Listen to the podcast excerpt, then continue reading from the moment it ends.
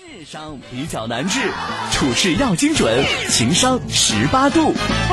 李先生说：“东哥，最近看到很多家长为了孩子上学报了各种补习班，认为现在学校学的知识远远不够，必须得上补习班才行。东哥，我闺女八岁，今年上一年级，你觉得我是不是也得给我闺女报补习班了？”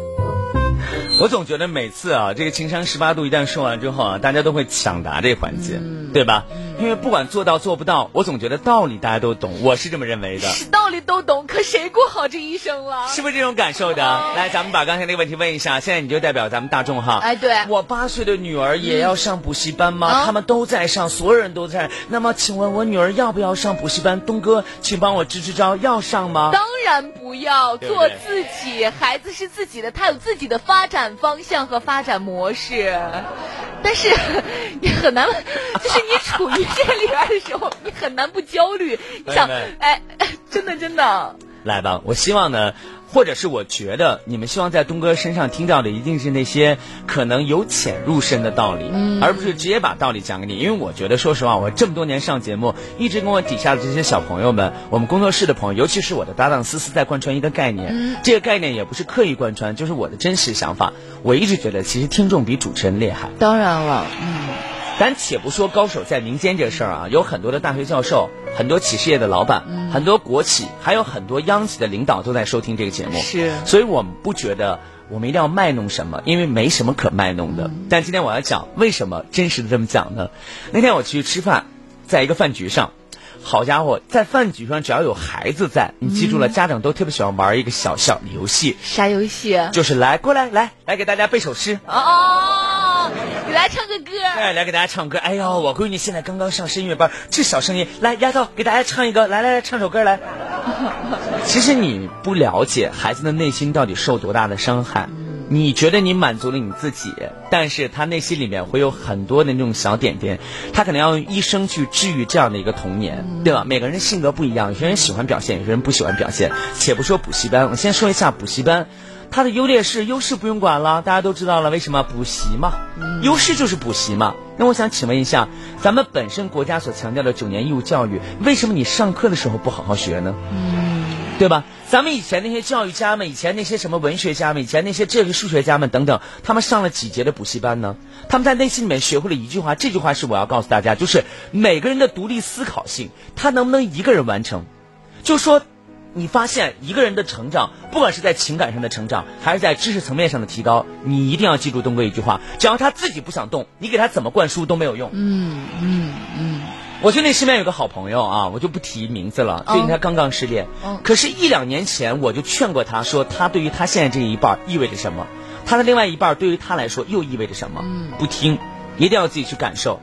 结果所有的点，思思。跟我和我另外一个好朋友讲的一模一样，全应验了，全部应验，一点都没有夸张，全部应验，并且他是真心的那天以喝醉了的方式告诉我说：“东哥，我早应该听你的，我不去理解这些，我一直按照我自己的行事方式。所以家长让孩子上补习班，是你一直按照你所。”身体力行，或者你所想要的一些方式方法去确立这样的一个标准，但是孩子不是，而且本身咱们国家在进行科学研讨的教育体系上来讲的话，你知道有多少人？你你干什么？朋友，我我们是主持人，啊，你可能就大概有清洁工人，对吧？有这个什么公司的一些工厂的一些工人等等，有很多人在上。你是专门研究教育的吗？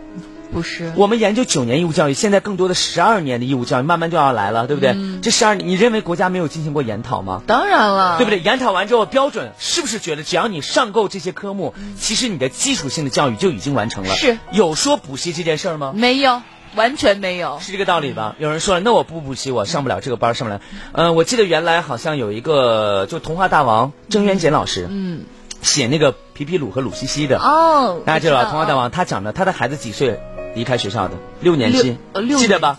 你也记得吧？六年级离开学校了，为什么？因为他说了，我们每次在讲师上、讲台上，老师就告诉我们，他回来跟他爸爸讲，说爸爸，我今年考试没问题，因为我们老师说这道题可能会考，啊，那道题可能会考，下一道题可能会考，你考了所有的问题，只要你认真听老师讲，你都会考，都是学会的，千篇一律的东西。后来说你回来吧，爸爸在家里给你用另外一种方式让你成长。他现在好像自己做了一个上亿的项目，哇，真的厉害，他自己做了一个上亿的项目，就是说。什么原因造成的？就是培养孩子独立思考的能力是一件多么了不起和伟大的事情。你早晚有一天要知道，孩子的独立能力强太多了。我不是一定要强调说我们要鼓励孩子学习不好，我们让孩子不要学习，我们让孩子不上补习班等等。我不给你正确的答案，因为我这儿没有正确答案。我觉得补习的家长挺了不起的，挣了这么多钱，自己舍不得买管口红，给孩子全花了。我能理解你们朋友们，但是从另外一个层面来讲。你有没有在这个夏天的时候给他报一些什么军事的夏令营？嗯，对你报，哎，所有的孩子们在一起去感受那种艰辛。那为什么单位的团建要请一帮人跟着这个导师，跟着那个什么，咱们爬山去，咱们翻山越岭，甚至下不去了，底下那个人接着一点是吧？上头这个人努力一点是吧？我给你借把伞，他给你弄个雨披等等，为什么？团结协作是，对吧？补习班是干什么？一对一的。你即便让他学会了个全班第一名，他永远都没有办法怎么达到另外一种团结协作能力，并且他在课上学习的时间就会减少，因为他会觉得没事儿，反正一会儿有补习班呢。哎，这一点你说的，我说到我心里了，是不是？反正有补习班呢，这节课学不会没关系，一会儿我会见到孙老师，我单独把这道题问孙老师就完了吗？我发誓，孩子一定会这么想，因为我曾经这么想过，是不是？所以现在我们家 Happy 也报这个班，报那个班，但你知道孩子报什么班吗？游泳班哦，钢琴，为什么？他喜欢，因为从小他妈妈弹钢琴，所以他从小在那个氛围当中，而且他妈妈不勉强他，他就很喜欢。游泳是因为我。我自私，因为什么？因为中考的时候要考游泳了。是，但是没有想到孩子真的喜欢，因为学了第一节课，我告诉他，我说孩子，咱要不要学了？我最喜欢上的就是游泳课。对孩子来说，那不是课，那是玩啊。对，我一撒就可以跳进去。所以我觉得，亲爱的们，我想跟大伙来讲讲，让孩子健康茁壮的成长，不要让他成为另外一个你。你完美吗？我们完美吗？且不说我们完美不完美，思思十分满分，你可以自己打多少分？三分。好，我就打你现在能打九分，别说三分，你打九分。你孩子就是完完全全按照你的标准成长起来了，打九分，你满意吗？不满意，对不对？对，你一定希望他打十分，打十五分，打二十分。总希望孩子比我要好很多很多。希望你的孩子比你好，就给他自由，还给他，那是他的人生，把人生的答卷。交给他自己答，你做好影响他的那个角色。只要你顶天立地，孩子就可以把天撑起来，地任他来扛。哇！慢慢喜欢你，慢慢的亲你，慢慢聊自己，慢慢和你走在一起，慢慢我想配合你，